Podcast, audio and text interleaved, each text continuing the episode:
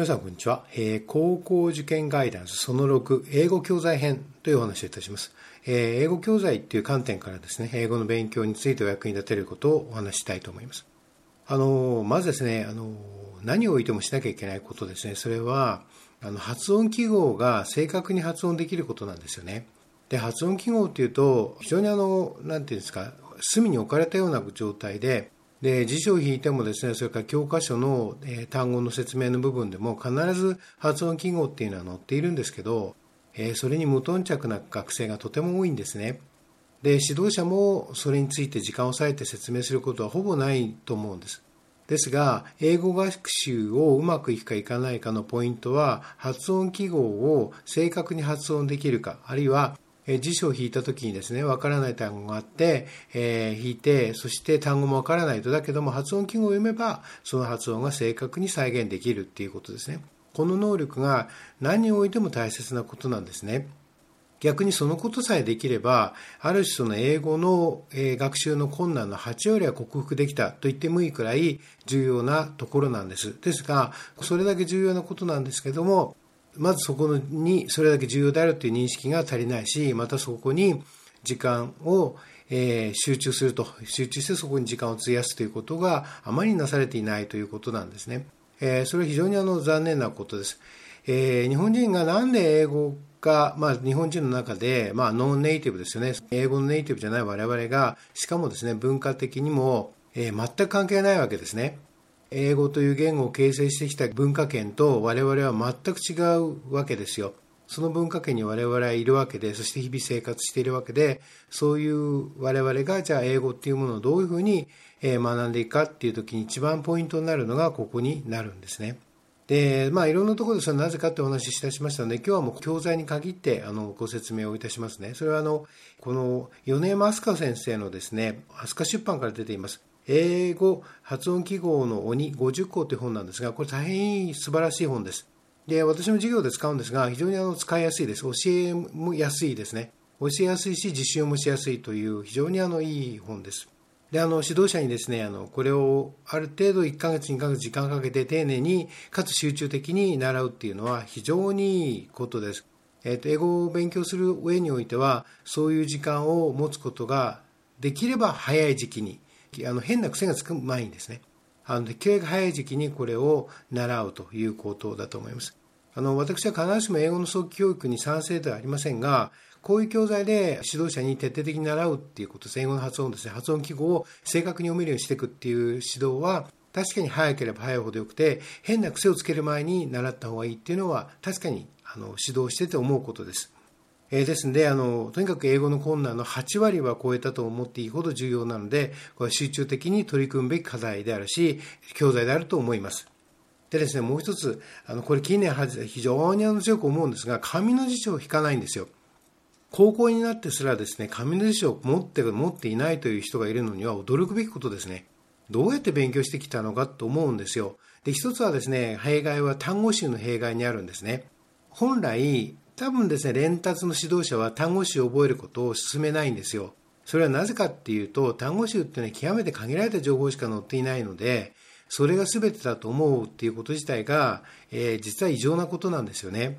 ですから、単語集が覚えればそれで完結してしまうと、単語に関しては完結してしまうというような、間違ったその偏見ですね、を与えてしまうんですね。これは非常にいけないことです。やはりですね、できるだけ大事なことは、辞書を引くこと、わかんないことがあればですね、とにかく辞書を引くこと、そして辞書を引いてそれを丁寧に読んでいくことです。場合によっては、ある時期は辞書をもう全部写してもいいと思いますね。そのくらいあの重要なことです。えー、辞書をとにかくボロボロになるまで引くっていうことですね。えー、辞書を引けば引くほど力が薄くっていう。えー、非常に当たり前のことですが、今、最も忘れられていることですし、実実践されていないことです。とにかく辞書を引いてください。で、その時にじゃあ何がいいんですかっていうことなんですが、え、ニュービクトリアンカー英和辞典というのがあります。え、非常にいい辞典ですので、ぜひこれも一冊徹底的に引いてですね、まあ、全部頭に入れてしまうっていうぐらいのつもりで、え、とにかく何度も引いて、え必要に丁寧に読んでいってください。ものすごく大事なことです。だからこのことはもう全学習のベースにあることですね。もちろんのこれをですね、取り組めば、えもっとレベルの高い辞書が必要になると思いますが、まずはですね、このニュービクトリアンカー英和辞典というのをぜひ徹底的に自分のものにしてください。そうすると、英語学習の方向性も分かってくると思います。自分はこういうふうにやっていけばいいんだってことも分かってくると思います。非常にいい時点です。えー、それからですね、あの、もう一つ挙げます。えー、南先生、南、えー、吉郎さんの著作ですね、非常によくできているので、これをぜひ進めます。でですね、まあ、要はですね、あの、今の、えー、英語学習の弊害っていうのは文法形式なんですよ。じゃあ文法って何かっていうことなんですよね。これぜひあの、南先生の本を読んで勉強してください。でですね、あの、これも英語そのものに対してもそうなんですが、もう一つ重要なことがあって、かなりですね、必要に書いてあるすごく書いてあるんです。言葉を悪く言えば。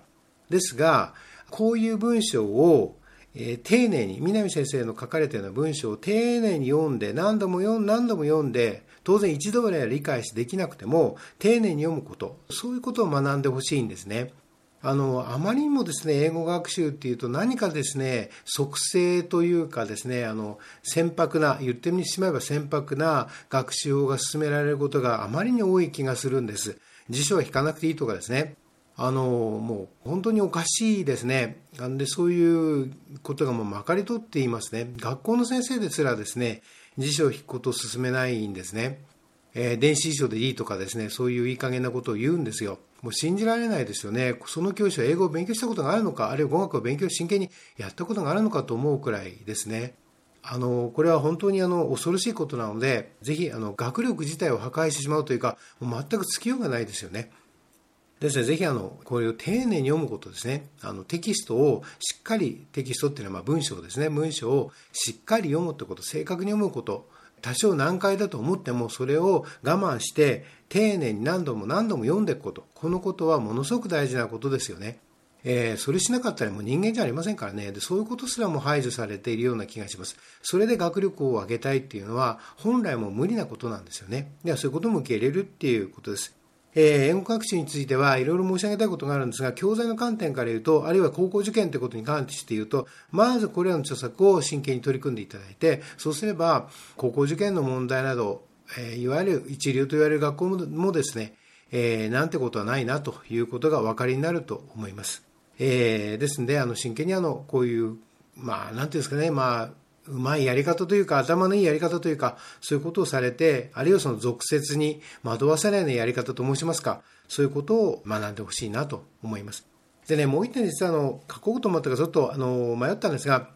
やはりですね、英語っていうのは究極のハイブリッド言語と言われます。どうしてもですね、あの、いろんなあの言語の影響下にあって今の英語が成り立っているので、英語を勉強するときに、他のね、ヨーロッパの言語とも際立っているんですが、そういう観点からすると、そうするとですね、何が必要かというと、歴史的な観点なんですね。実は、歴史的な観点が非常に必要なんです。ですので、あの、それを学ぶってことは、いわゆる英語の歴史ですね、を学んでいくってことは、実は、えー、すごく大事なことです。えー、本当はですね、教室で学校の先生がある種雑談風にですね、英語の時間にこういう歴史があってこういう風になったんだよとかっていう話をされるといいんですが、まあもちろんそのご自分でいくつかの英語の本って、えー、で中学生でも読めるような、というかまあ中学生はかなりのレベルの本を読めるはずなので、また読まなければいけませんので、えー、そういう本を手に取っていただいて、英語の歴史とか英語史とかですね、そういう本が出てるので、それをぜひ積極的にとって勉強していくっていう、学んでいくっていうことも